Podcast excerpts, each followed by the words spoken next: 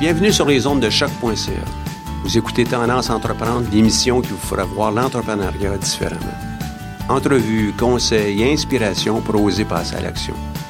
Cette émission est présentée par le Centre d'entrepreneuriat EGUCAM et est rendue possible grâce à la participation de la Banque nationale, partenaire principal du Centre d'entrepreneuriat EGUCAM.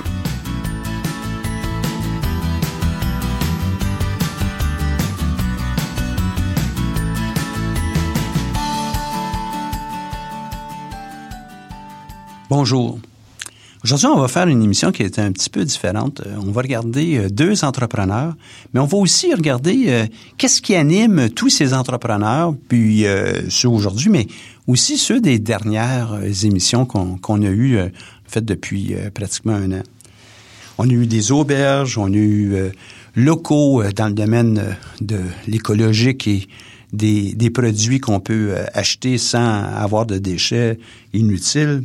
On avec ça, leur mouchoir, Aquartis avec son système de traitement des eaux usées, euh, des eaux grises pour être plus précis, euh, Student Sphere ou la sphère étudiante avec leur, billetterie pour les activités étudiantes, euh, Saint-Toublon, un resto, brasserie. On a eu Keiko avec des vêtements d'ici et d'ailleurs pour favoriser les créateurs. Baume, des produits cosmétiques naturels. Euh, Pépin, encore la même chose, avec une ligne de produits encore qui est, assez large. Des produits technologiques euh, de type Neuromotrix ou euh, même des bâtons de hockey. Qu'est-ce qui a mis tout ce monde-là ensemble, et avec les deux que vous allez entendre aujourd'hui, qu'est-ce qui est si spécial qui fait que les entrepreneurs peuvent se distinguer? D'où viennent toutes ces idées? Ben, c'est un thème que j'aimerais pouvoir aborder euh, euh, aujourd'hui, c'est l'innovation. Et l'innovation, on aura l'occasion d'en passer une bonne demi-heure euh, au cours d'une prochaine émission et qui va toucher différents éléments, différentes façons d'aller susciter chez nous et chez d'autres cet esprit de créativité puis d'innovation en fait. Donc ce que je vais vous proposer, c'est une petite aventure, un sommaire d'un livre qui a été produit par euh, euh Rowan Gibson, euh, qui est diffusé chez Wiley, et qui touche quatre façons de, de voir l'environnement, voir ce qu'on veut faire. Donc, quatre façons. Une première, c'est peut-être de penser de façon différente. Est-ce qu'on est obligé de, faire les choses de la manière qu'on l'a appris? Est-ce qu'on est capable de développer de nouveaux paradigmes? Est-ce que c'est euh, la seule façon de faire, c'est euh, une tarte aux pommes, c'est la façon dont euh, notre mère ou notre père nous l'a montré? Est-ce qu'il y a d'autres avenues? Donc, c'est une première. Est-ce qu'on est capable de, se projeter dans le futur pour voir ce qui pourrait être dans deux ans, cinq ans, dix ans, et commencer à le façonner aujourd'hui. Donc, c'est déjà une façon qui, euh, qui sort de l'ordinaire et qui nous permet d'entrevoir le futur, mais arrimé avec notre réalité d'aujourd'hui. Une autre façon serait peut-être de réutiliser qu'est-ce qu'on a déjà dans nos mains. Et c'est probablement un exemple qu'on peut euh, s'inspirer, c'est avec locaux. C'est regarder l'environnement différemment, qu'est-ce qu'on peut faire différemment pour réduire? Donc, avec à partir d'un objectif, euh, créer quelque chose de nouveau, innover. Une autre euh, euh, avenue serait de dire qu'on regarde à partir du client quels sont leurs besoins et arriver avec une solution. À ça, ben, je peux penser à Student Sphere, entre autres, qui voit chez les associations étudiantes à l'UQAM, mais aussi ailleurs dans les autres universités, un problème, une réalité qui est celle de gérer toutes les activités, tous les parties, toutes les euh, activités de réseautage, recueillir l'argent et permettre l'accès aux bonnes personnes, tout comme une billetterie qu'on verrait pour euh, euh, une activité avec Evenco au Forum de Montréal ou au Centre Bell de Montréal. Donc, tout ça, c'est une série d'approches qu'on va explorer une à une. Et on va regarder aussi ensemble l'approche qu'ils ont utilisée dans ça pour créer huit étapes principales pour euh, mener à terme cette euh, innovation qui peut-être nous passionne, puis qu'on on voit aujourd'hui comme étant très fragmentaire, très, très volatile. Comment on fait pour l'attacher et réaliser tout ça? Huit étapes qui commencent évidemment avec quel est le problème, comment on effectue nos recherches. Donc, peut-être, vous avez entendu dans, le cadre des émissions, ben, le besoin d'avoir une note sectorielle, de, de mieux connaître l'environnement dans lequel on embarque. Est-ce qu'il y a d'autres informations qu'on aurait besoin pour pouvoir euh, mener à terme notre projet, puis nous aider à voir qu'est-ce qu'on pourrait faire? Est-ce qu'on est capable de vivre le problème? Est-ce qu'on est capable d'explorer aussi, euh, une à une peut-être, des solutions qui seraient possibles, les tester et voir euh, à les mettre en œuvre pour résoudre notre l'opportunité ou le problème qu'on on entrevoit? Est-ce qu'on est capable de développer un bagage euh, personnel qui va nous permettre d'avoir une, euh, une, certaine frustration qui euh, va nous amener à une créativité?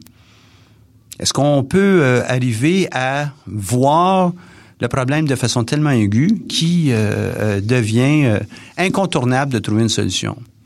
Un autre élément, une autre étape serait de, se détacher du problème pour laisser incuber dans notre esprit, le vivre, le laisser mijoter. Comme je dis souvent, moi, les gens qui sont en recherche de nouvelles idées, ben, on, se le met en tête et puis au fur et à mesure, en marchant, en discutant avec des amis, en, réfléchissant, en relaxant, on va être capable de trouver des, des sources d'informations.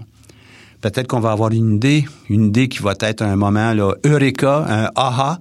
À partir de là, ben, on ne peut-être qu'à l'exécuter. Ça semble simple de dire comme ça. Évidemment, il faut être capable de la tester, la valider, cette nouvelle idée. Puis on aura la chance, dans les prochaines émissions, de regarder euh, tout ça. Donc, euh, on écoute euh, nos deux entrepreneurs aujourd'hui. Entrevue avec nos entrepreneurs. Bonjour Maggie, comment vas-tu?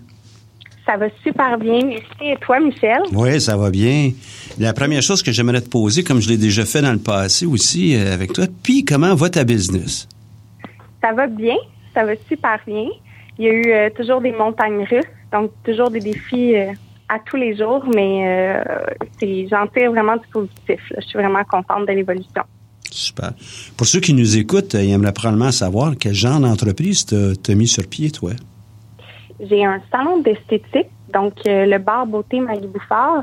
On offre plusieurs services, que ce soit le soin visage, les manicures, pédicures, les extensions de cils, donc, c'est à peu près ça nos, euh, nos spécialisations.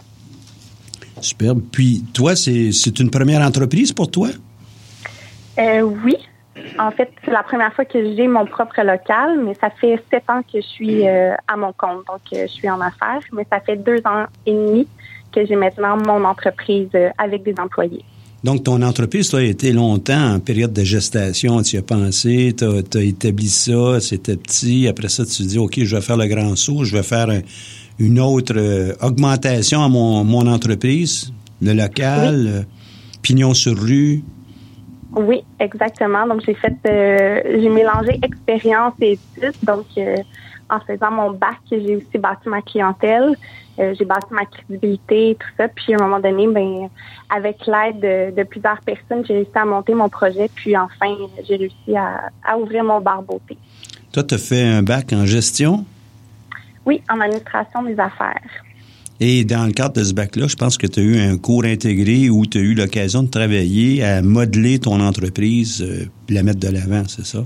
Oui, c'est ça. J'ai pu construire euh, vraiment tout le temps de la session. J'ai pu créer mon euh, mettre sur point mon plan d'affaires. Donc ça a été euh, un, petit, un petit boost pour au niveau de, de, la banque. Donc la crédibilité ajoutée là. Ouais. Parle-moi de ça. Pourquoi au niveau de la banque, c'était pour toi le plan d'affaires ou c'était pour la banque? Ben, c'était pour moi pour concrétiser le projet puis vraiment savoir ce que je voulais exactement, que ce soit des objectifs clairs euh, et tout ça est réalisable, mais aussi parce que la banque au niveau de l'esthétique c'est un peu plus compliqué parce que pour eux euh, l'esthétique c'est plus ou moins payant. Les entreprises sont plus ou moins rentables, donc c'est sûr que c'était un petit peu plus compliqué, mais euh, j'avais vraiment un plan d'affaires qui était solide.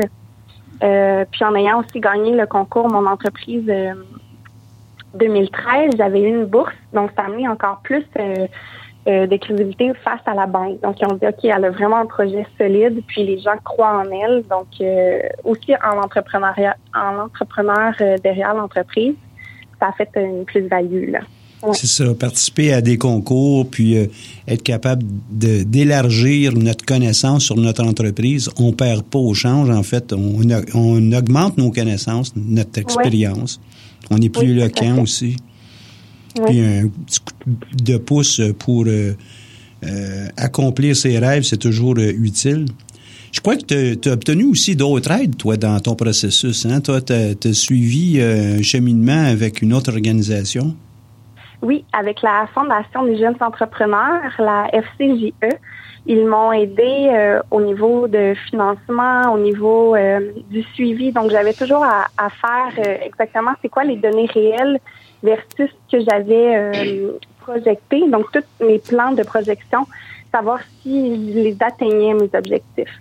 Puis, euh, euh, c'est sûr que par le fait même, je devais être mentorée. Donc, ça m'a beaucoup aidé à avoir un mentor qui m'aidait à me peut-être me décoller le nez de l'arbre. Parce qu'en étant vraiment dedans, il y a des choses qu'on qu'on oublie, qu'on pense pas. Puis donc c'est une personne qui fait voir vision de l'extérieur. Ça, c'est une des obligations qui est amenée avec euh, euh, ce programme-là. C'est que, oui, tu peux obtenir un financement jusqu'à 45 000 je crois.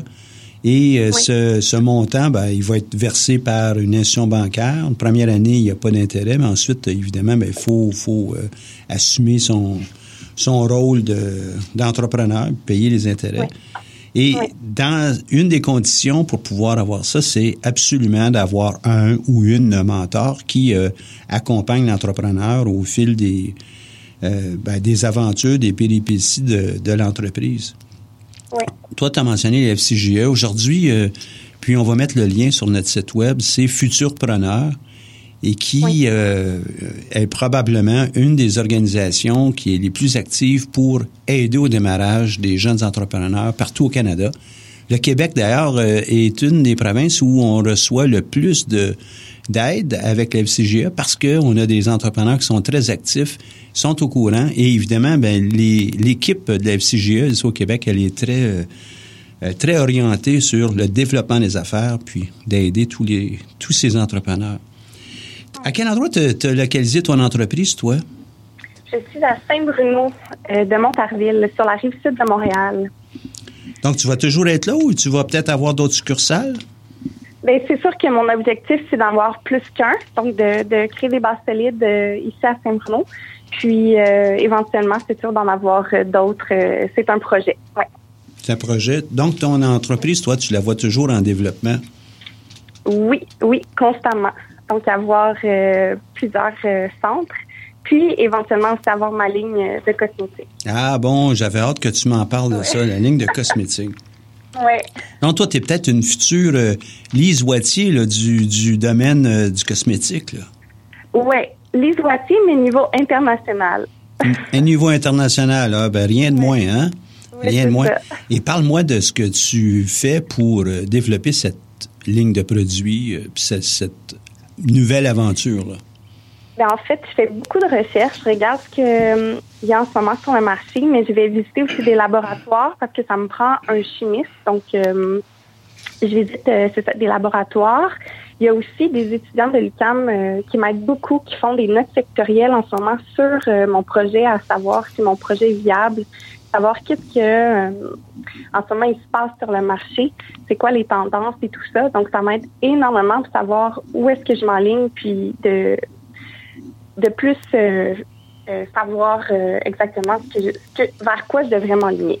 Ouais, au niveau de la ligne de bien comprendre comment fonctionnent les choses, euh, comprendre comment fonctionne un, un, bar comme le tien, un bar esthétique, c'est une chose. Mais ensuite, développement de nouveaux produits, des produits cosmétiques, tu t'en sers, mais tu n'en as jamais fabriqué.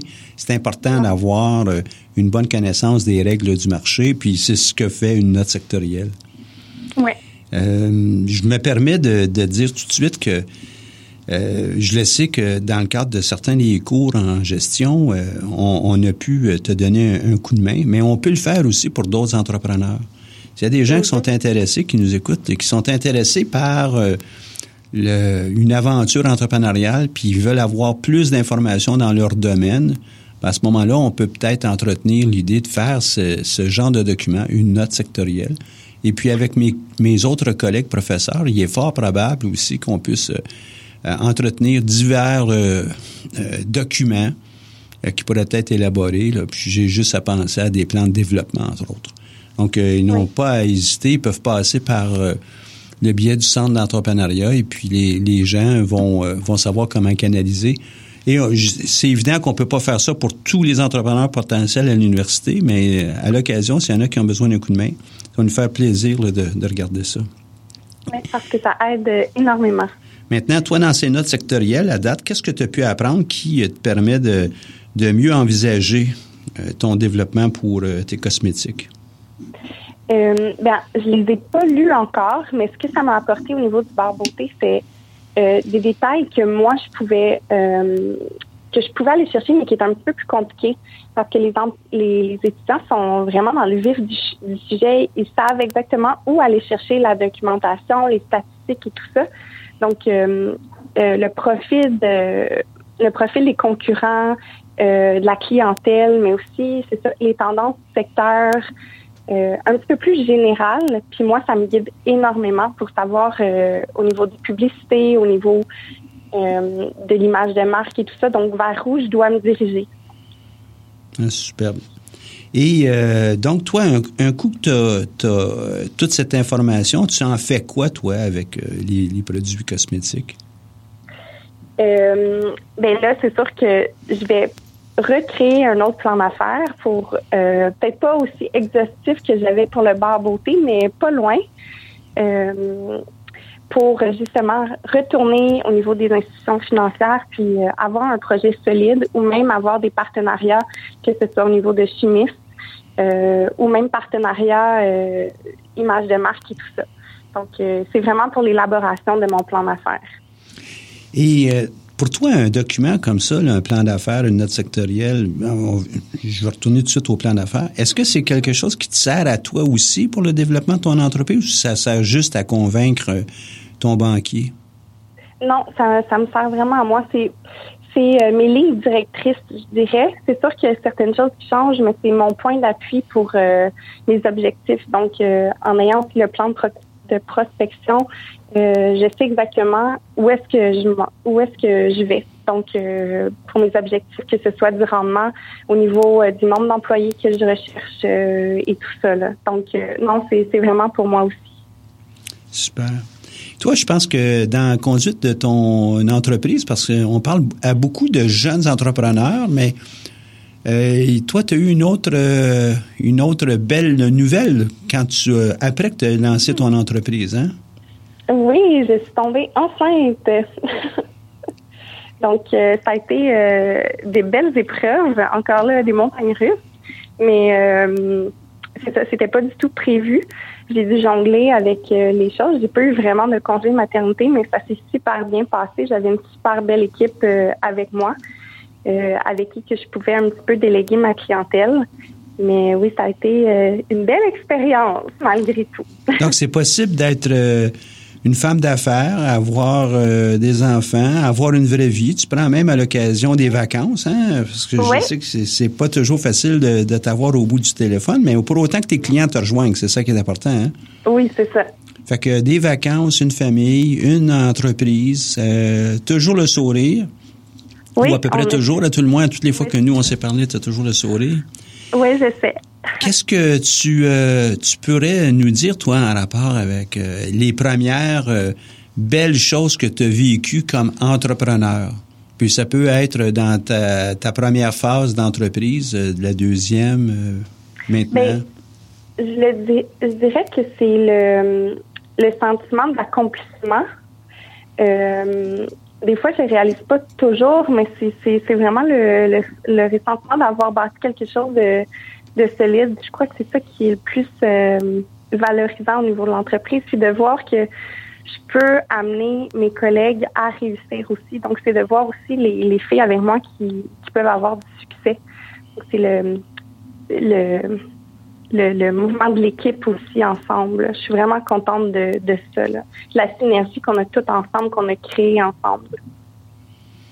Euh, tu, la, tu dois à quoi? je comprends tu l'as créée, mais tu la dois à quoi cette synergie? C'est. Euh, ben, je pense que c'est au choix de, des filles. non, je sais pas. Je, je pense que les, chacune de nous, on apporte quelque chose de différent au bar beauté. Puis tout ensemble, euh, on crée vraiment euh, une belle atmosphère au bar beauté. Puis on amène toute notre couleur, on amène toutes nos techniques. Ça, les clientes sont super satisfaites. Puis quand on rentre au bar beauté, on ressent cette joie de vivre là, chacun de Tellement important. Hein?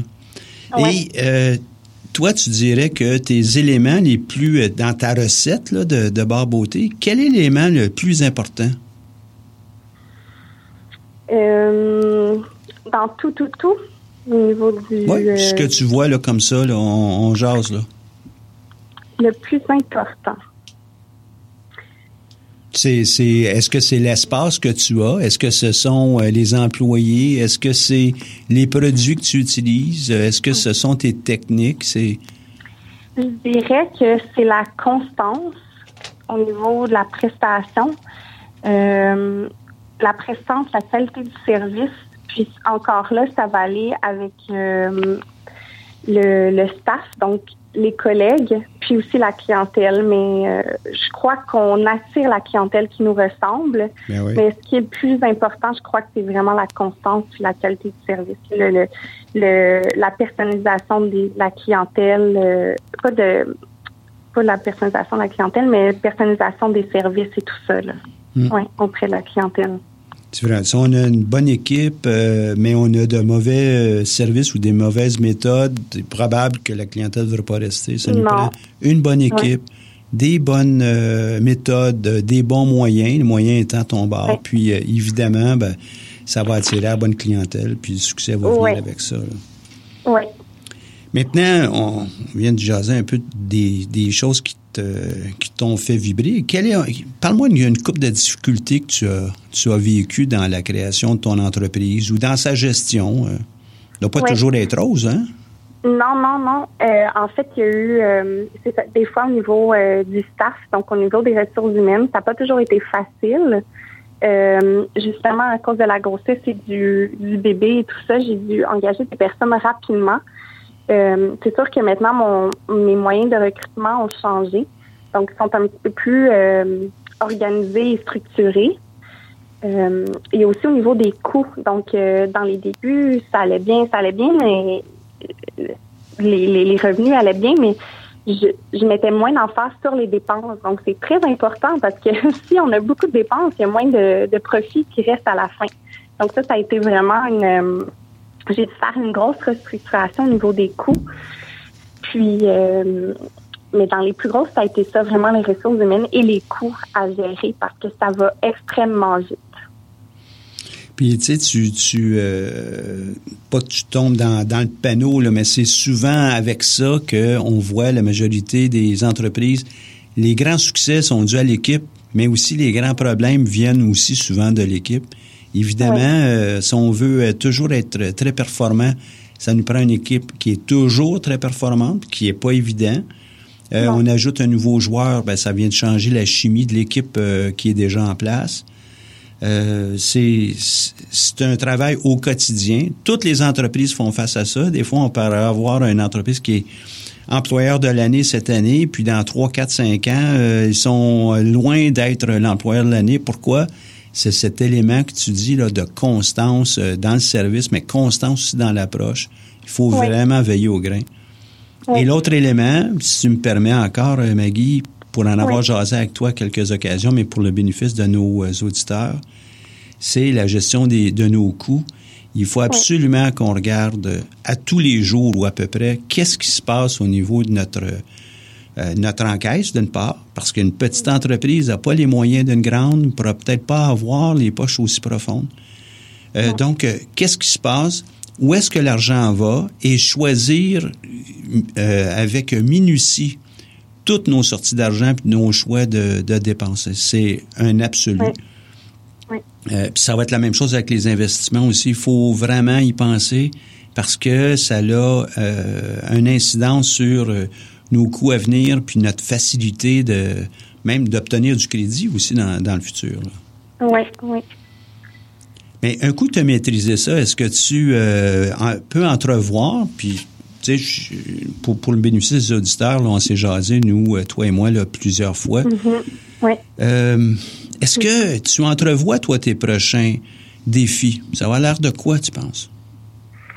Euh, c'est vraiment de rentabiliser le, commerce. Donc, ça va bien. Ça fait deux ans et demi, sauf que euh, mon but, c'est de grossir l'équipe pour avoir euh, un emplacement qui est le plus rentable. Donc, c'est mon objectif en ce moment. Donc, je suis dans le recrutement pour essayer de maximiser toutes mes salles, tous mes espaces, puis au pied carré, que ce soit du plus rentable. Puis par la suite, je me concentrerai sur ma ligne de produits, puis un petit peu plus tard, euh, peut-être ouvrir un autre euh, emplacement. Donc, euh, oui, c'est ça mes, objectifs en ce moment. Superbe. Il y en a qui nous écoutent probablement et disent, ben pourquoi tu fais pas tout ça en même temps là? Tu peux, tu pourrais répondre à ça ben en fait, c'est plus au niveau des coûts.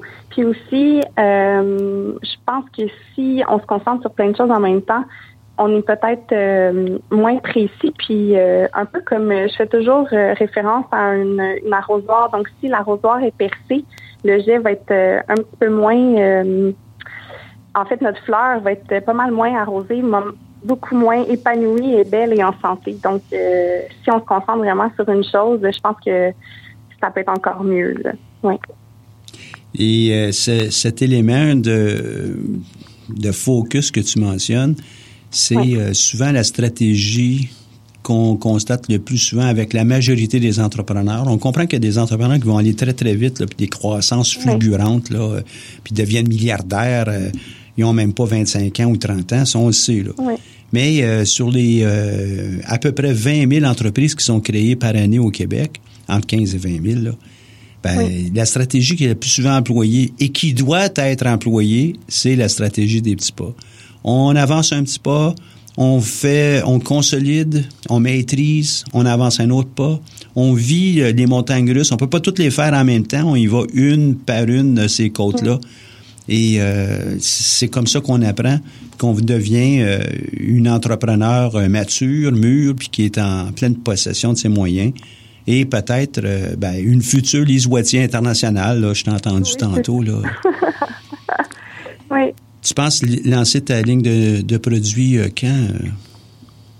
Euh, je m'étais mis comme objectif 2018. ça serait vraiment... en tout cas, je, vise ça, sinon d'avoir au moins quelques produits prêts à mettre sur le marché. Ça reste à voir comment les démarches vont suivre. Ouais. Comme le bar beauté, ça a pris cinq ans. Donc, je m'attends à peu près dans ces eaux-là. Puis ceux qui nous écoutent, ils disent ah c'est long, c'est long, 2018 là, ben je vous invite à aller voir euh, l'histoire d'un Guy La Liberté, le temps qu'il a pris pour monter son premier spectacle. Mm-hmm. Euh, voir l'histoire de Sam Walton avec euh, les premiers Walmart. Moi, je souhaite que vraiment en 2018, tu aies maîtrisé toutes ces choses pour pouvoir voir tes premiers produits. Et euh, mhm. entre-temps, ben, euh, même en ligne vers 2018, peut-être qu'on aurait l'occasion de t'avoir encore à l'émission, mais très certainement, en 2018, j'aimerais bien ça qu'on se prenne un rendez-vous pour euh, que tu nous parles de tes nouveaux produits et tes avancées. Certainement, ça va me faire plaisir. Maggie, ça a été un plaisir de t'avoir à notre émission ce matin. J'espère bien qu'on va pouvoir te reparler et je te souhaite beaucoup de succès et puis une belle vie aussi de famille avec ta fille puis ton, ton conjoint. Merci beaucoup. Ça fait un plaisir pour moi, Michel. Ce matin, nous avons en studio Yacine Anaya qui euh, va nous entretenir sur comment on peut financer son entreprise sans argent. C'est euh, tout un défi, ça. Parle-nous de ça. Oui, c'est un super sujet, euh, Michel. D'abord, merci pour l'invitation. effectivement, beaucoup de personnes pensent que pour faire une entreprise, il faut investir énormément d'argent alors qu'il y a plein de solutions alternatives qui existent aujourd'hui qui permettent à des gens qui ont des projets, qui ont des idées, de les mettre en place sans forcément euh, se ruiner ou euh, investir des sommes très importantes. Oui, contrairement à ce qu'on peut croire, la plupart des entreprises euh, sont mises en œuvre avec environ un peu moins de 5 000 dollars par entreprise. Et au Québec, il se crée à peu près 20 000 entreprises par année, juste donner une idée. Donc, c'est pas nécessairement beaucoup d'argent. Puis la plupart des gens peuvent trouver ça. C'est sûr qu'il y a des projets qui vont nécessiter beaucoup, mais on pourra en reparler tantôt. Donc, comment tu, euh, tu approches le tout, toi, avec euh, peu, peu d'argent ou pas d'argent? Ouais, alors, pour parler un peu de mon cas personnel, moi, j'ai, euh, j'étais banquier d'affaires dans ma vie. Puis après, je me suis ressaisi, j'ai décidé de monter deux startups. Et quand j'ai euh, quitté euh, mon poste, j'ai démissionné, donc j'avais plus de ressources. Et j'ai conservé mes ressources pour pour vivre, pour pour me permettre de, de payer mon loyer, de payer ma vie au quotidien. Et je voulais pas investir énormément dans mon entreprise. Donc ce qu'on a fait, c'est que on a mis presque rien chacun, environ 1500 euros chacun, pour payer les, les formalités administratives et autres euh, dont on avait besoin en France. Et ici, ici, les formalités administratives, c'est presque rien, presque. Hein, c'est très, très peu, là, ouais. Donc, ça veut dire que vous avez encore besoin de moins pour vous lancer en affaires. Mmh. Mais, euh, et très vite, on est parti chercher des, des partenaires euh, qui ont mis de l'argent. Euh, pas des sommes phénoménales, mais 30 000, 40 000 euros sur 30 000 euros sur une entreprise, 40 000 sur l'autre, pour nous permettre de faire ce qu'on appelle un POC. Euh, alors un POC, c'est ce en anglais, c'est un proof of concept, donc c'est une preuve, de, de, concept, ouais, preuve de, concept. Ouais. Et euh, l'objectif, c'était de, on a présenté un projet, pas une preuve de concept, mais on a présenté un vrai projet à des euh, à des investisseurs qui euh, qui ont été intéressés, mais euh, ils vont pas investir sur un projet qui va coûter plusieurs centaines de milliers d'euros, voire des millions d'euros. La même chose en dollars. Euh, par contre, ils sont intéressés pour investir dans un projet qui euh, qui va passer dans, par une première étape, qui va être un, un POC, euh, une preuve de viabilité, parce que euh, parce que pour eux, ça permet de limiter le risque, de s'assurer que euh, l'investissement euh, apportera quelque chose, et si et si l'investissement est porteur, là, souvent soit ils remettent directement, soit d'autres personnes vont, vont remettre euh, de l'argent par la suite. Qu'est-ce que vous avez fait, vous, dans, dans, le cadre de votre propre modèle euh? Alors, nous, on avait une, euh, on avait une entreprise dans le streaming vidéo. On faisait une plateforme de streaming vidéo comme Periscope. Donc, en gros, nous, notre POC, c'était de faire le, le produit. On n'était pas développeur, donc on a pu, euh, on, a, on a utilisé cet argent pour prendre des, des personnes, soit les recruter, soit en prestation, pour nous accompagner euh, dedans. Après, on a, on a aussi été malin là-dessus, c'est-à-dire qu'on est parti voir euh, des euh, studios de réalisation digitale, et certains euh, sont intéressés pour faire ce qu'on appelle aujourd'hui de l'IT for equity. C'est-à-dire qu'ils vous développent votre produit et en contrepartie, ils prennent des parts dans votre mhm. entreprise. Ça peut aussi être un, un bon deal. Mais euh, juste pour en revenir à, à ce qu'on a fait, nous, on a eu besoin d'argent parce que on n'avait pas les compétences pour le faire. Mais une autre solution aussi qui, euh, euh, qui est possible pour euh, les gens qui veulent se lancer en affaires sans argent, c'est d'aller chercher tout simplement des, des partenaires qui savent faire. Des partenaires qui savent faire. Des, des associés. Une entreprise, généralement, c'est quoi? C'est du capital humain soit c'est du capital humain que vous avez en tant qu'associé, c'est ce que vous êtes capable de faire en tant qu'associé, et euh, vous compensez l'absence de compétences internes souvent par euh, des ressources externes que vous allez payer. Nous, dans notre cas, c'était des développeurs parce qu'on n'était pas développeurs. Moi, je suis ingénieur de formation, mais en tout cas pas en informatique. Et euh, j'ai un parcours après aussi en management. Donc j'ai un master en management. Et je sais pas développer pour faire le projet que j'avais, dont j'avais besoin, j'avais besoin de, de, compétences informatiques pour développer pour moi. C'est un entrepreneur, en fin de compte, c'est quelqu'un qui est capable de prendre une idée qu'il a ou qu'il a en groupe, euh, la façonner et aller chercher les ressources pour être capable de la faire avancer. Ça peut être des ressources matérielles, des ressources financières, ça pourrait être des ressources humaines, évidemment. Ça peut être de, de se faire ouvrir des portes. C'est ça que tu as fait, en fin de compte. C'est, c'est exactement ça. Parce que euh, c'est vrai que nous, on a eu cette euh, solution d'aller chercher des ressources financières. On a beaucoup d'amis à nous, entrepreneurs, qui ont, euh, qui ont fait l'inverse et ça a aussi très bien marché. Ils sont partis chercher, lieu d'aller chercher les, les, ressources financières, ils sont partis chercher un associé. Un associé qui savait faire, qui va être un, un développeur. Euh, et euh, vous, vous, le faites entrer à, à statut égal euh, que vous dans le projet. Chacun contribue au projet en fonction de ses compétences. C'est pas obligé d'être absolument à statut égal, ça pourrait être ça peut, oui, oui, une, oui. un mix qui est différent en fonction des, des, projets. En, en, fonction des projets, bien évidemment. Euh, quand je dis statut égal, c'est-à-dire qu'il rentre en tant qu'associé. Et, et, lorsque vous les, les, faites entrer comme associés, ça, ça vous permet de d'accélérer le, développement de l'entreprise ou? Toujours. Faut faut savoir que euh, un associé c'est le meilleur collaborateur que vous aurez dans une entreprise. Euh, quand vous embauchez quelqu'un euh, généralement la personne va va s'investir énormément mais ça n'investira jamais comme euh, un associé. C'est pour ça d'ailleurs que aujourd'hui au niveau des ressources humaines on trouve beaucoup plus de d'entreprises qui ouvrent leur capital même à leurs collaborateurs nous, c'est ce qu'on a fait après par la suite. Ça veut dire que les gens qui sont restés longtemps dans l'entreprise, qu'on a identifiés comme des euh, ressources clés, on, on, leur a ouvert une part du capital. Parce que quelque part, euh, donc, la on a partagé de les actions en langage ici. Là, Voilà. Les gens, on a partagé nos actions. Donc, la propriété de l'entreprise Ouais. est distribuée sur plusieurs autres Voilà. qui s'investissent exactement comme le propriétaire initial. Exactement. Donc, on a, on a euh, un, un apport de, de capital humain qui est beaucoup plus intéressant Ouais. et il nous permet d'accélérer. Là. Exactement. Et de compétences, euh, ça vous permet aussi d'aller chercher des fois des, des compétences que vous pourrez jamais vous payer sur le marché. C'est-à-dire que quelqu'un qui est très performant sur le marché sera peut-être pas intéressé pour euh, venir à un niveau de salaire que vous pourrez lui proposer. Mais qu'est-ce que tu dis aux gens qui euh, disent bon ouais mais là moi je suis pas intéressé moi à partager mon entreprise parce que là elle est toute à moi puis euh, je vais je vais perdre moi en partageant mon entreprise. Tu leur dis quoi ces gens-là? C'est une super question, mais euh, avec l'expérience, on, on apprend très vite que on va beaucoup plus loin à plusieurs. Alors on avance peut-être un peu plus lentement parce que il faut prendre des décisions de manière un peu plus collégiale et qu'effectivement quand vous êtes tout seul, euh, bah, vous êtes le seul à décider, donc euh, le processus décisionnaire est peut-être un peu plus rapide, mais vous allez beaucoup moins loin euh, qu'avec des partenaires. Ça nous permet aussi, si tu me permets d'imager, si on est seul, on va avoir un gâteau de, de, je sais pas moi, une dizaine, vingtaine de centimètres de diamètre.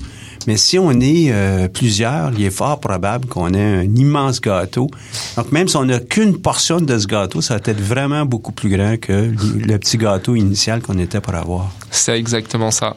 Vous, euh, lorsque vous êtes entrepreneur, il, euh, faut avoir l'humilité de comprendre que vous n'êtes pas le seul à contribuer à la réussite de votre entreprise et que c'est une réussite collective. Les gens qui vont loin, c'est les gens qui ont compris ça. C'est euh, ça de devenir leader. C'est la capacité de d'agréger et de fédérer euh, des compétences, des talents. Des fois, souvent même, j'invite les gens à prendre des gens plus intelligents qu'eux dans leur propre entreprise, parce que c'est comme ça qu'on avance plus loin. Donc ça, c'est une façon de- d'aller chercher du, euh, du capital humain, du capital financier, c'est en partageant. Donc, euh, Ouais. ces gens arrivent avec leurs propres ressources. Euh, ça nous permet de ne pas avoir à investir ou euh, retarder le lancement d'entreprise. Il doit y avoir d'autres façons aussi. On est capable d'en chercher de, de l'aide et euh, du capital.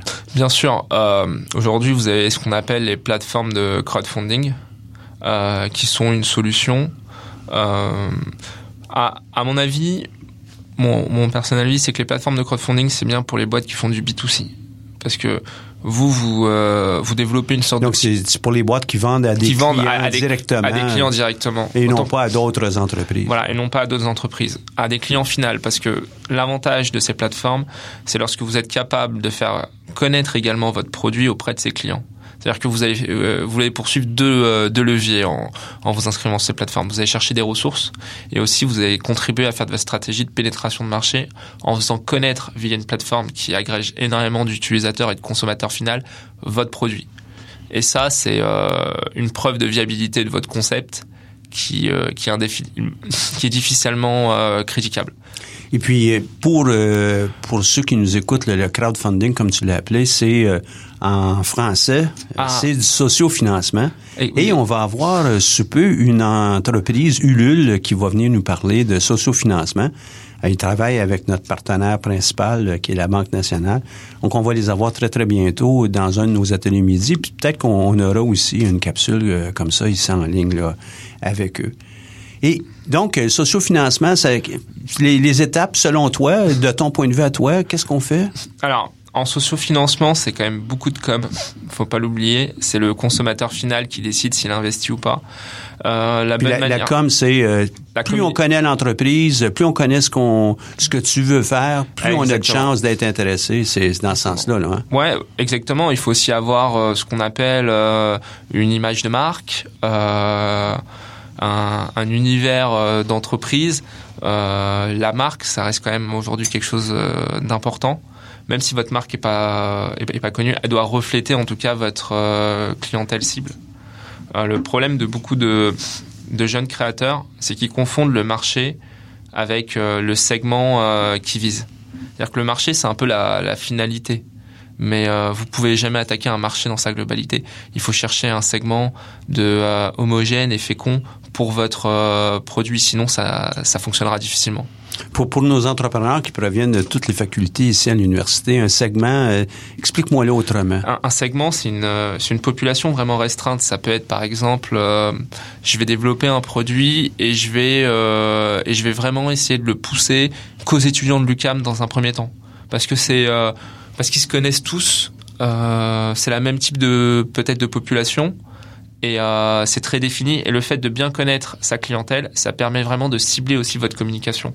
Donne-moi un exemple encore plus précis à Lucam. Si on s'en va par exemple en, en art, en musique, ouais. euh, les, en musique, euh, c'est un marché immense. Exactement. Comment je fais pour le segmenter? Alors, comment vous faites pour le segmenter? C'est simple. Imaginons vous faites des... Euh, je suis un musicien de jazz, moi. Ouais, un musicien de jazz et vous voulez vendre euh, des saxophones moins chers que, que le marché vous allez vous dire, bah, ok, je peux vendre des saxophones peut-être à tous les gens qui font du jazz dans le monde. Ça paraît quand même difficilement approchable. Donc vous allez réduire votre, euh, votre marché à un segment qui est atteignable pour vous. Peut-être que, comme vous faites des saxophones moins chers, la bonne, euh, le bon segment sera peut-être les étudiants en jazz, euh, dans, euh, soit dans les universités ou dans des conservatoires, qui eux ont moins de ressources, se connaissent et que vous allez viser. Et donc, du coup, en, connaissant votre clientèle, vous n'allez pas l'adresser de la même manière. Vous ne parlez pas de la même On manière. Peut presque être intime parce qu'on les connaît bien. Oui, exactement. Et euh, la manière dont vous allez leur parler, ça va les toucher. Comme ça va les toucher, ils vont vous écouter. Si, euh, si aujourd'hui, je vous, euh, peut-être que si je vous parle comme un adolescent, vous serez peut-être moins, euh, moins touché par moi, mon produit parce que ça correspond pas à vos, à vos attentes. Donc, donc sociofinancement, ça commence avec la com. Il faut qu'on définisse notre segment, faut qu'on le connaisse bien. Il faut, euh, faut avoir aussi une forme de, de produit aussi à, à vendre. Souvent, le sociofinancement, c'est euh, euh, voilà, je vous donne un peu de, vous me donnez un peu d'argent et moi en contrepartie, je m'engage à vous redonner quelque chose. C'est alors ce quelque chose, ça peut être soit si j'ai un produit à vous donner peut-être un échantillon gratuit. Donc le peu d'argent, c'est pour financer l'entreprise, pour être précis. Exactement. Ça, Soit ça peut être égal, également, et moi je l'ai vu, c'est euh, des remerciements. Tout simplement de dire à des gens, euh, voilà, euh, si vous nous aidez à hauteur, je sais pas, de, de 10 dollars, de 20 dollars, bah on mettra votre nom sur le site internet, dans nos donateurs et autres, et vous avez un système de remerciements qui est graduel en fonction du niveau euh, de participation de chacun. C'est-à-dire vous n'allez pas remercier de la même manière une personne qui vous donne 1000 euh, dollars avec une personne qui a contribué à hauteur de, de 5 dollars. Ça fonctionne beaucoup comme ça, le sociofinancement. Mais il y a d'autres alternatives également que le sociofinancement. Donc on avait parlé des, euh, fonds d'investissement qui euh, où c'est un sens large ça peut être des fonds ça peut être des entreprises même des entreprises dans le digital qui vont faire de l'IT for equity vous avez aussi les banques euh, sur certains projets, ça peut faire du sens d'aller voir des banques. Quand vous avez de l'investissement matériel. ça, ça coûte quelque chose. Tantôt, tu nous disais comment trouver euh, du financement sans que ça ne coûte rien. Là. Ouais. Mais euh, alors, ça dépend des, des politiques de, de, chaque banque. Mais quand vous achetez de l'actif qui, qui a une valeur... c'est-à-dire qu'il y a certains types de projets, c'est ce qu'on ce qu'on disait, il y, a, il y, a, des projets où ce que vous allez dépenser, ça va être de l'immatériel, ça va être de l'humain ça va être des services. Euh, vous allez avoir besoin de... Donc ça, effectivement, les banques ne, financeront pas. Et là, il y a beaucoup de manières alternatives. Par contre, si vous voulez ouvrir un fonds de commerce ou quelque chose qui demande quand même des investissements matériels, effectivement, c'est beaucoup plus simple de passer quand même par, par le secteur bancaire. Donc là, il faudra réfléchir à des financements un peu ambivalents euh, complémentaires, c'est-à-dire aller chercher peut-être un peu d'argent auprès de fonds, auprès de, de plateformes de sociofinancement et compléter cet investissement initial qui formera une partie de votre capital euh, auprès de la banque. Et ça, ça s'est déjà vu hein, plusieurs fois. Donc, donc euh, toi, toi, euh, dans, dans l'avenue que ça ne coûte rien pour financer, euh, ben, il y a évidemment les banques, il y a le sociofinancement qui, lui, qui nous coûte vraiment rien. Ça, il nous coûte des efforts, il nous coûte de, de monter un plan de com, d'être éloquent, percutant. Il va peut-être falloir faire une vidéo, il va falloir monter un certain nombre de choses.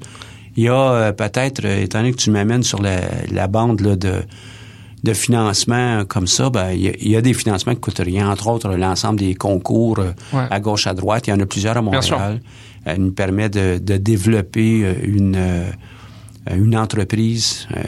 Peut-être pas rapidement, mais très certainement un petit pas. Puis nous, notre clientèle principale ici, c'est une clientèle étudiante. et puis moi, je leur dis tout le temps, ce qui est le plus important dans ta vie d'étudiant, c'est de bien travailler comme étudiant et non pas absolument lancer ton entreprise qui va venir à terme euh, correctement. Il doit en avoir d'autres des sources qui coûtent rien, là. Je suis, euh, je suis d'accord avec vous. Les concours, c'est une bonne euh, alternative. Ça permet d'être visible, de gagner en crédibilité. Euh, effectivement, lorsque vous êtes entrepreneur, il faut euh, il faut être réaliste. Le, le risque d'échec euh, n'est pas neutre. Il faut jamais se projeter dans l'échec non plus. Mais euh, vous pouvez euh, échouer et c'est pour ça aussi que j'invite tout le monde au, moins à, finir son, son, diplôme pour avoir une solution alternative pour pouvoir travailler par la suite. Si au, au, cas où ça ça marcherait pas parce que ça ne ça peut des fois ne pas fonctionner pour beaucoup de raisons. c'est une entreprise sur deux qui survit euh, à 5 ans et euh, une sur deux à 10 ans là, de celles qui restent. C'est pas beaucoup. Là. Et euh, vous soulevez un point très important, je pense, c'est qui est souvent sous-estimé par les entrepreneurs, c'est que votre premier investissement, c'est votre capital.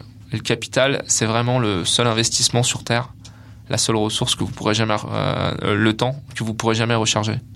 Et, euh, et votre temps, c'est euh, important. Et, euh, et, je pense que pour un entrepreneur, c'est aussi ça qu'il doit mettre dans la balance. C'est-à-dire combien de temps il va mettre pour savoir si son projet va être rentable ou pas. Des fois, on voit des entrepreneurs qui passent 2-3 ans à, avancer sur quelque chose sans vraiment savoir si ça va marcher ou pas. Là, effectivement, il y a, un risque beaucoup plus important que mettre de l'argent parce que vous investissez votre temps et quand vous sortez de l'école, quand vous êtes jeune, les euh, vos premières années là, c'est euh, les années aussi les plus performantes euh, dans votre monde, dans le monde professionnel. Donc c'est important de Vraiment? faire les Vraiment, ouais. Comment? Vous dites vraiment là, les premières années, c'est les plus performantes? Non, pas, pas les premières années, mais de manière générale, les. c'est celles qu'on peut mettre plus de temps, ouais, on a plus d'énergie. Vous progressez aussi le plus rapidement dans le monde professionnel.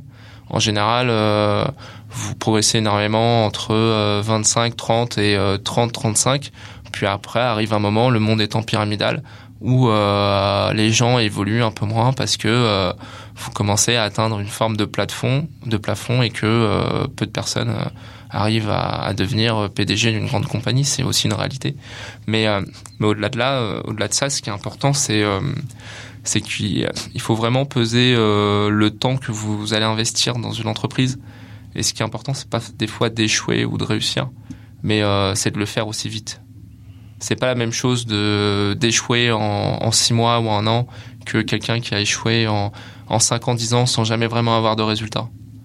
On va commencer à voir d'ailleurs euh, ici à, à l'émission des gens qui ont lancé leur entreprise, et ont euh, ils ont existé pendant quelques années, ils l'ont fait croître, euh, ils ont eu certaines difficultés, ont décidé d'abandonner. Et puis, euh, très bientôt, on va commencer à avoir ce, ce genre de témoignages. Ouais. Effectivement, c'est pas tout le monde qui va réussir, mais en même temps, c'est tout le monde qui est capable de grandir. Il faut vraiment avoir une approche réflexive par rapport à notre entreprise, qu'est-ce qu'on fait, comment on le fait. Et ça, c'est aussi important que euh, de, de, faire euh, une entreprise qui va avoir un succès économique, c'est certain. Bien sûr. Ce qui est important, surtout, c'est, euh, comme vous le dites, c'est votre entreprise réussisse, euh, qu'elle grandisse, euh, même si vous en tirez pas de profit, même si vous vous, vous la revendrez pas, que le simple fait que l'entreprise ait réussi à achever des choses, ça contribue à votre euh, même à votre curriculum vitae. C'est-à-dire que ce que vous avez été capable de faire en tant qu'entrepreneur, vous serez capable de le revendre euh, dans une dans une entreprise. Euh, et, c'est pour ça que lorsqu'on fait un, un modèle d'affaires, si on s'aperçoit que ce modèle d'affaires est condamné, ne permet pas d'avancer, il faut faire ce qu'on appelle le pivot, c'est-à-dire changer, essayer autre chose. Mais comment on fait pour savoir qu'un modèle d'affaires n'avancera pas là? Alors, souvent, effectivement, bah, on va revenir à, l'idée du POC, c'est-à-dire que il faut le POC encore est euh, pas dans le langage la solution, des gens ici. Euh, de la preuve de concept. De, la preuve de concept. Ouais, vraiment une preuve de concept. Le, but, c'est vraiment ça, c'est de, de, se dire, euh, j'ai peu de ressources, je vais essayer d'effectuer, euh, d'allouer toutes ces ressources à euh, un mini projet qui euh, qui va démontrer si mon projet plus important est performant ou pas. Alors pour le faire, il faut il faut être capable du coup de définir un segment un segment cible qui va être très très restreint, euh, d'avoir un produit minimalement viable, donc le, minimum vital pour pouvoir vendre et, et de le d'essayer de le vendre, de le pousser à ce segment. Derrière, il faut aussi faire ce qu'on appelle la mesure. C'est-à-dire que ça sert à rien de faire des choses si on n'est pas capable de mesurer si, on, si ça marche ça marche pas. il faut se donner des, des, objectifs et en fonction de ça, on va voir. Et souvent, ce qu'on s'aperçoit, c'est qu'on n'est pas entrepreneur.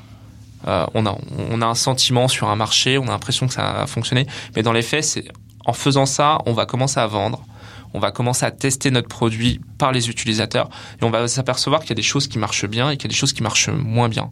Et on va réorienter progressivement, de manière itérative, notre euh, notre modèle d'affaires vers un modèle d'affaires qui va être vraiment viable parce que il va être éprouvé vraiment par les consommateurs. Quelque part, c'est euh, l'aboutissement final du marketing, c'est-à-dire que c'est votre consommateur qui va vous aider dans votre euh, dans votre démarche marketing et dans, dans votre définition de votre produit. Mais on revient au sujet d'aujourd'hui, c'est comment financer son entreprise euh, sans, sans argent. Euh, on fait ça comment? Alors, dans, dans, tout ce que tu viens de nous dire. Non. Alors, pour, euh, pour revenir à cette preuve de, de concept, euh, là-dessus, pour pouvoir la faire, il faut savoir définir le montant d'argent déjà dont on a besoin pour faire vraiment le minimum du minimum. Puis après, bah, pour aller chercher cet argent, effectivement, vous avez euh, plusieurs alternatives. Soit vous allez chercher des ressources externes qui euh, vous les faites des partenaires qui euh, qui du coup vont travailler vont accepter de travailler gratuitement pour euh, bah, pour avoir une partie en contrepartie de vos de vos actions soit des partenaires financiers il y a beaucoup de gens qui ont de, de l'argent même plus qu'on ce qu'on pense là des, des fonds et, euh, et, qui investissent sur des gens. Pourquoi? Parce que ces gens-là ont souvent ont l'argent, les fonds, mais ils n'ont pas le temps pour. Ce que je disais, c'est que ce qui est le plus important, ça reste quand même le temps.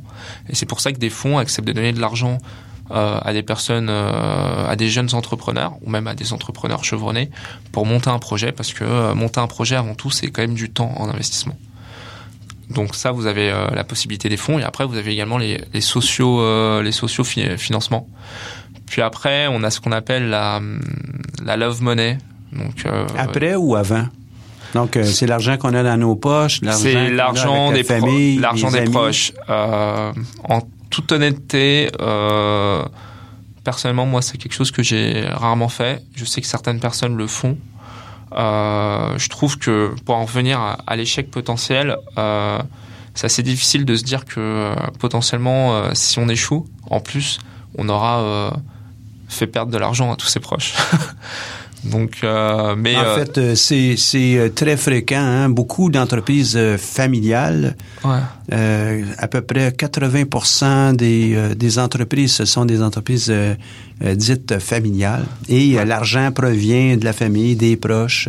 Bien sûr. Et c'est une grande grande partie du PIB canadien, comme du PIB français américains et autres. Euh, je comprends, mais face à ça, euh, je pense que tous les étudiants et euh, tous les entrepreneurs sont, sont pas égaux. aussi. Euh, ça dépend de quel milieu social euh, vous venez. Effectivement, si vos parents sont des entrepreneurs réussis ou euh, sont des riches argentiers qui ont beaucoup d'argent, effectivement, pourquoi aller voir un fonds d'investissement alors que vos parents peuvent vous donner de l'argent? Mais mais je pense que aujourd'hui le sujet c'est plus pour pouvoir aussi démocratiser l'entrepreneuriat parce que beaucoup de personnes s'auto-censurent, peuvent faire des choses et euh, vous n'avez pas besoin de provenir d'une famille euh, aisée euh, pour monter l'entreprise. Ah, je disais pas ça non plus là. Non, non, sans. Mais c'est juste qu'il y, y, a une forme d'asymétrie dans cette love money qui fait que ça va être une très bonne solution pour des gens qui en ont vraiment les, les moyens. Mais pour toutes les personnes qui viennent des fois de milieux moins favorisés, c'est assez compliqué quoi. En fait, euh, je reviens encore avec le fait que la plupart des entreprises se créent avec euh, moins de 5 000 ouais. Presque tout le monde est capable de créer une entreprise. C'est la moyenne, c'est 5 000 Donc, on peut, on peut imaginer qu'il y en a beaucoup qui c'est beaucoup moins, alors qu'on sait qu'il y en a que c'est beaucoup plus que 5 000 Donc, c'est vraiment euh, à la portée de tout le monde. L'idée, c'est de créer des, des, comme avancer, comme faire du vélo. On commence avec, on apprend à monter sur le vélo, on apprend à pédaler un peu euh, graduellement, mais c'est la même chose avec les entreprises. Euh, on peut penser à Alimentation Couche-Tard. Il a financé un dépanneur. Ouais. Ensuite, a financé un deuxième dépanneur. C'est comme ça. Ça n'a pas été, euh, on finance à coup de milliards immédiatement. Et puis, ça a été fait avec l'argent de ses poches, puis des gens autour de lui.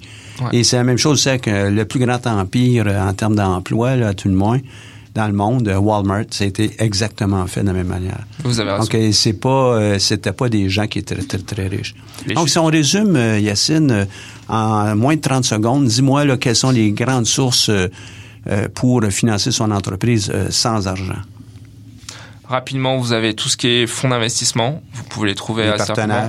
Business, ce qu'on appelle Ange, Ange, Ange d'affaires ou Business, business Angel. Euh, vous allez avoir le sociofinancement, éventuellement euh, de l'emprunt bancaire en fonction de ce que vous arriverez à avoir en complément des autres financements. L'argent des proches et le, dernier, euh, l'ouverture de, vos actions à d'autres partenaires. Et le dernier point, c'est aussi d'avoir un job part-time et, et de lancer son entreprise en parallèle pour permettre de réinvestir une partie de ce qu'on gagne dans l'entreprise et faire tourner l'entreprise.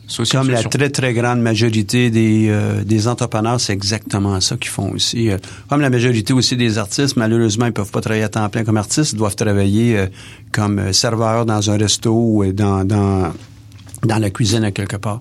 Yacine, merci beaucoup de ta participation à, cette émission et j'espère qu'on aura l'occasion de se reparler notamment avec tes points de vue sur euh, le plan d'affaires euh, qu'on pourra voir euh, bientôt.